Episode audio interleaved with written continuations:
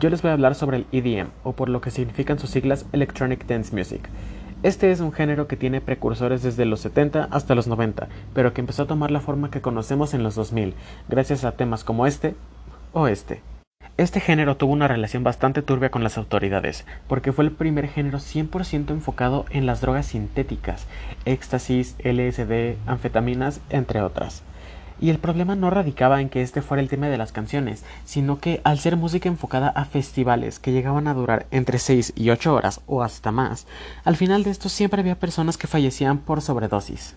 Este género tiene varias subdivisiones como Electro House, Deep House, Progressive House, Trance, Dubstep y hasta Trap. Pero en el que nos vamos a enfocar ahorita es en el Electro House el boom de este llegó en el 2015 con artistas como David Guetta, Martin Garrix, Armin van Buren, Swedish House Mafia y Calvin Harris.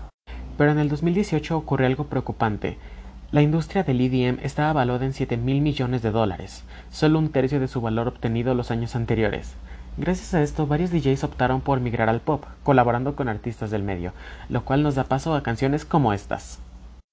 Este se creyó el fin de la música electrónica pura, mas en los últimos dos años con la masificación de los festivales como EDC o Tomorrowland logró evolucionar, haciendo canciones más comerciales pero sin perder su esencia original y dándoles publicidad por redes sociales como TikTok, lograron salvar esta industria y nos dan sonidos como estos.